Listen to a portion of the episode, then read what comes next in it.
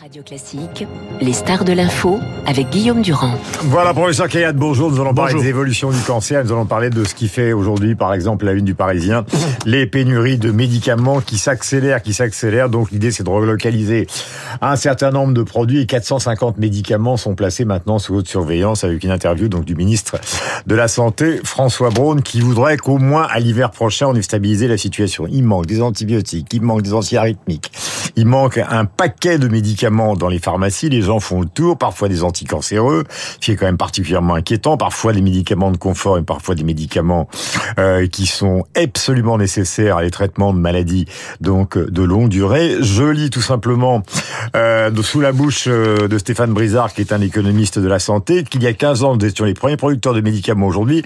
Aujourd'hui, nous sommes le cinquième. Qu'est-ce que c'est que cette catastrophe ben, C'est une catastrophe, c'est dramatique. Euh, Jusque-là, on pensait essentiellement à des pénuries sur des médicaments un petit peu de confort, hein, euh, qui que, l'on peut substituer. Par exemple, s'il n'y a plus d'amoxicilline, on peut donner un autre antibiotique. S'il n'y a pas de doliprane, on aurait pu donner de l'aspirine pour la mm. douleur. Mais là, on commence à toucher aussi à des anticancéreux. Donc, on parle de malades qui ont des cancers, qui sont dans des situations dramatiques mm. et qui n'ont plus de médicaments. Et cette situation euh, n'est pas propre à la France. Je viens de lire ce matin euh, un rapport aux États-Unis ils en sont presque à tirer au sort qui va avoir de la chimio? Il manque des médicaments de chimiothérapie hmm. aux États-Unis. Donc en fait, le, le problème, il manque du curare pour il manque de tout. Mais non, mais il manque de tout. Ça veut dire qu'on est obligé de ralentir les opérations parce qu'on n'a bah, pas assez de. À l'époque du Covid, on était vraiment dans de la Covid, on était comme ça. Non, en fait, tous ces médicaments qui sont sur cette liste de de de, de dangers hmm. euh, sont ont tous un point commun. Ce sont des médicaments euh, qui sont très peu rentables. C'est des vieux médicaments euh, qui pour lesquels il existe beaucoup de génériques aujourd'hui et que, qui sont très peu rentables pour l'industrie. C'est pour ça, par exemple, que Sanofi a arrêté, ou Ron Poulenc, je veux dire, a arrêté la fabrication du paracétamol. Hmm. Donc, comme c'est des médicaments qui ne sont plus rentables, eh bien, c'est les pays qui les fabriquent au au coût le plus bas. C'est l'Inde, la Chine. L'Inde, la Chine essentiellement, qui les fabrique aujourd'hui. Du coup, on est totalement dépendant d'eux. Et ça n'est pas les matières premières, le coût des matières premières augmente. Du coup, avec la crise qu'on connaît, le coût du transport augmente. Et du coup, vous allez chez votre pharmacien. Il n'y en a pas. Bonjour Roger. Alors, il faut trouver des substitutions. Et je vous dis encore une fois, dans la plupart des cas, il manque deux, trois médicaments de cortisone, mais il y a d'autres euh, corticoïdes disponibles. Euh, là, le, problème, c'est qu'il faut avoir une volonté politique. Et apparemment, le gouvernement avec Macron euh, a pris conscience du problème pour essayer de de dire, euh, même si la matière première ne rapporte presque rien, hmm. elle est vitale pour l'économie. Pour l'économie. Il était en Ardèche, là par exemple, ils ont ils ont proposé de, de ramener euh, en Isère une grande usine justement à côté euh, de celle de Ron Poulac. Voilà pour pour qu'ils avaient, avaient, fermé en 2008. Voilà pour pour tout ce qui est justement paracétamol, paracétamol. Doliprane, etc. Après, il restera quand même à trouver des ou fabriquer de l'amoxicilline ou fabriquer du, du certains corticoïdes, certains anticancéreux, mais ce sont toujours des médicaments qui ne coûtent presque plus rien pour lesquels les laboratoires, les grands laboratoires, euh, Sanofi, euh, euh, Pfizer, etc., n'ont pas d'intérêt. Ils se sont débarrassés de ces produits qui ne leur apportaient pratiquement rien. Et donc, du coup, c'est tombé dans l'escarcelle de laboratoires beaucoup moins, beaucoup moins efficaces, qui n'avaient pas les moyens de fabriquer le produit mère, la, la, substance qui est vraiment efficace. Et donc, ce sont des laboratoires en Chine et en Inde qui se sont mis à les fabriquer à un coût totalement insignifiant. Stéphane Brizard, cet économiste de la santé, dit aussi il y a un problème majeur qui est le problème du prix. C'est bloqué plus ou moins en France pour un certain nombre de médicaments.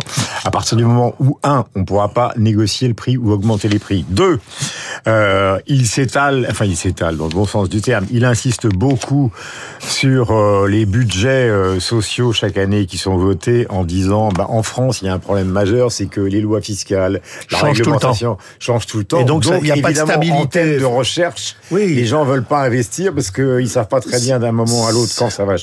C'est pas tellement la recherche, c'est l'installation. Installer une usine en France pour fabriquer un médicament, le lancer, le mettre sur le marché, ça nécessite que l'industriel ait une vision un petit peu à moyen terme. Or, en France, avec le PLFSS que l'on vote chaque année, on enveloppe une enveloppe globale sans regarder quels sont vraiment les besoins. On dit on va dépenser tant, mais il n'y a pas de discussion sur la réalité des besoins financiers. Mais ça, ça date de Juppé 96. C'est Juppé, c'est Juppé qui a fait ça. Je, pense que c'est une erreur parce que l'économie de la santé, c'est d'abord la santé. Et ensuite, c'est l'économie de la santé. Or là, on a mis l'économie d'abord et on dit voilà, avec cet argent, faites ce que vous voulez. Donc, euh, il faut que les industriels aient une vision à moyen terme de ce qui va se passer en termes de fiscalité, mm. d'organisation sociale, etc. Alors ça, c'est pas simplement l'industrie du médicament qui touche, c'est toute, ah, toute la France entière. Toute, toute la France avec sa bureaucratie, avec ses changements réguliers de cap. Mais là, on, touche au cœur de, l'humanité, enfin de ce qui est humain, c'est-à-dire la maladie, l'espérance, la mm. vie, la mort, etc. Et ça, ça, je crois qu'on rentre dans une situation où ça devient. Bon, si les voitures ne sont pas faites en France, c'est horrible pour l'économie, mais on va s'en sortir. Mais s'il n'y a pas de doliprane, s'il n'y a pas d'anticancéreux et demain d'autres médicaments, mm. parce que pour l'instant c'est vraiment les moins chers qui sont en pénurie. Mais petit à petit, on va monter le niveau du mm. moins cher. pour l'instant, c'est d'abord un. Euh, pardonnez-moi de vous interrompre c'est le problème dans les pharmacies, mais c'est le problème aussi dans les hôpitaux. Partout. C'est partout. Partout. Donc il faut vraiment s'adapter. Le curare, c'est pas dans, c'est pas en ville, hein. Enfin, c'est hmm. pas dans des cliniques, oui, mais pas à la pharmacie. Vous n'allez hmm. pas à la pharmacie acheter du curare. C'est quand vous êtes dans une clinique ou dans un hôpital pour faire une anesthésie. Vous trouverez dans le Parisien ce matin, si vous lisez les journaux, vous avez bien raison. Donc la liste qui est absolument monumentale des médicaments qui sont maintenant sous haute surveillance. Il y en a 450. Ça, ça, ça va. Alors on a parlé d'un certain nombre, mais c'est aussi les anesthésiques, évidemment les anxiolytiques, les antidépresseurs, les antiarythmiques, les anticoagulants, euh, plusieurs types d'antibiotiques, euh, des contraceptifs hormonaux, etc.. Donc, ce n'est pas la joie. En revanche, dans le domaine qui est votre spécialité, puisque vous êtes professeur de médecine et donc euh, cancérologue, il va falloir nous faire de la pédagogie parce qu'évidemment tous les gens qui sont touchés par euh, ces maladies euh, très difficiles à assumer euh, lisent la presse comme vous, comme moi, et ils apprennent des nouvelles, notamment le cancer du poumon, les cancers ORL. Ils, ils, lisent dans les journaux, il y a des traitements qui sortent, sauf que la haute autorité de santé en France est très tatillonne et parfois elle n'a pas du tout envie d'agréer les traitements qui sont donnés à l'étranger. Donc évidemment, les malades se demandent pourquoi. Et deuxièmement, sont-ils efficaces? Alors, il y a deux catégories dont on a parlé ces derniers temps. Il y a le cancer du poumon. oh non, non, je vais dire, il y avait le grand congrès de ce qu'on appelle la Société américaine de cancérologie que j'ai dirigé pendant plusieurs années, qui vient de finir à Chicago. Et il y a tous les cancers, il y a eu des progrès. Même dans un des cancers sur lequel en 30 ans il y avait eu zéro progrès, dans le glioblastome, c'est-à-dire la tumeur du cerveau, pour la première fois on a un médicament français en plus qui semble, dans des études très préliminaires pour l'instant, avoir une petite, non, il y a une petite efficacité. On a trouvé des choses extraordinaires partout. Mais si on veut résumer un petit peu, en fait, jusque là on avait comme médicament du cancer la chimio et les hormones, d'accord? Alors on connaît les effets dévastateurs de la chimio, personne n'a envie d'en faire, etc. Ça marche, ça pourrait marcher mieux. À côté de ça, là, en 5-6 ans, on a, enfin en 10 ans, on a sorti deux nouvelles catégories de médicaments. D'une part, ce qu'on appelle les thérapeutiques ciblées. C'est ça l'histoire du cancer du poumon, avec une amélioration de la survie, une baisse du taux de rechute de 50% avec un comprimé par jour. oui, mais il paraît que ça coûte 300 000 euros par an. À l'État mais par malade, c'est quelques dizaines, quelques milliers d'euros. Non, non, l'État paye parce que ce qui coûte le plus cher, c'est quand le malade meurt tôt. Ce qui coûte le plus cher à la société, c'est pas le prix du traitement, c'est la perte d'années de vie. Parce que quand quelqu'un est vivant, il produit du PIB. Et ça, c'est ce qui fait marcher l'économie. Et ça a été démontré par tous les économistes de la santé. Mais je vais vous expliquer, les gens se disent, c'est quoi les thérapeutiques ciblées? En fait, c'est simple. Tout ce qui vit est constitué de cellules et toutes les cellules sont constituées de protéines. Ces protéines, elles sont fabriquées sur la base d'un gène qui dit à la cellule comment fabriquer la protéine. C'est notre patrimoine génétique. Le problème, c'est que les cellules cancéreuses ont un patrimoine génétique extrêmement stable, qui arrête pas de changer, qui fait qu'il y a des mutations dans les gènes et donc il y a fabrication de protéines anormales. Avec l'intelligence artificielle, on regarde un cancer, on regarde les protéines qu'ils fabriquent et on voit qu'il y a des protéines anormales et on va les sélectionner et on va fabriquer un médicament qui va tuer toutes les cellules qui ont cette protéine anormale. Ou un vaccin. Donc que les cellules cancéreuses. Ou un vaccin. Ou le vaccin. Ça, c'est ce qui s'est passé pour l'ORL. Et ça, ça fait partie de la deuxième grande catégorie de thérapeutiques dont nous disposons aujourd'hui et dont on a vu des progrès hmm. phénoménaux il y a quelques jours. C'est l'immunothérapie. L'immunothérapie, c'est à la fois des médicaments qu'on donne pour réveiller les globules blancs, cancer du poumon, euh, vous avez eu un grand chanteur français qui en a parlé récemment à la télé, etc.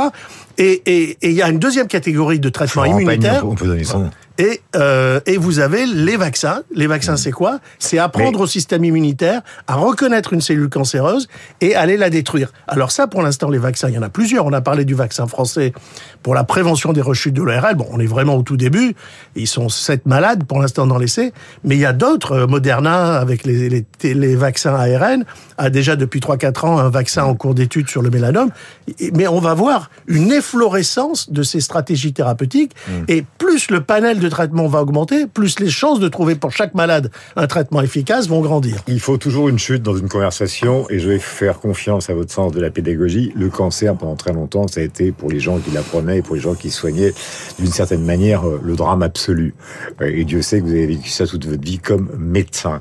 Est-ce qu'aujourd'hui, euh, on est probablement on a ouvert une porte vers la solution? Alors, on a ouvert une porte vers l'espoir, clairement. Ça reste l'annonce du diagnostic. Moi, je travaille, euh, je continue de voir beaucoup de malades. Ça reste toujours une perception d'un drame, parce que chaque malade a peur de, a peur de cette, continue d'avoir peur de cette maladie, peur des traitements de cette maladie. Donc, c'est toujours un drame. Mais la vérité du cancer aujourd'hui, c'est qu'on a vraiment de, des chances extraordinaires de guérir avec tous ces nouveaux traitements. Et c'est vrai qu'il faudrait faire en sorte qu'ils arrivent un peu plus vite au lit du malade en France, avec toutes les difficultés qu'on a parfois.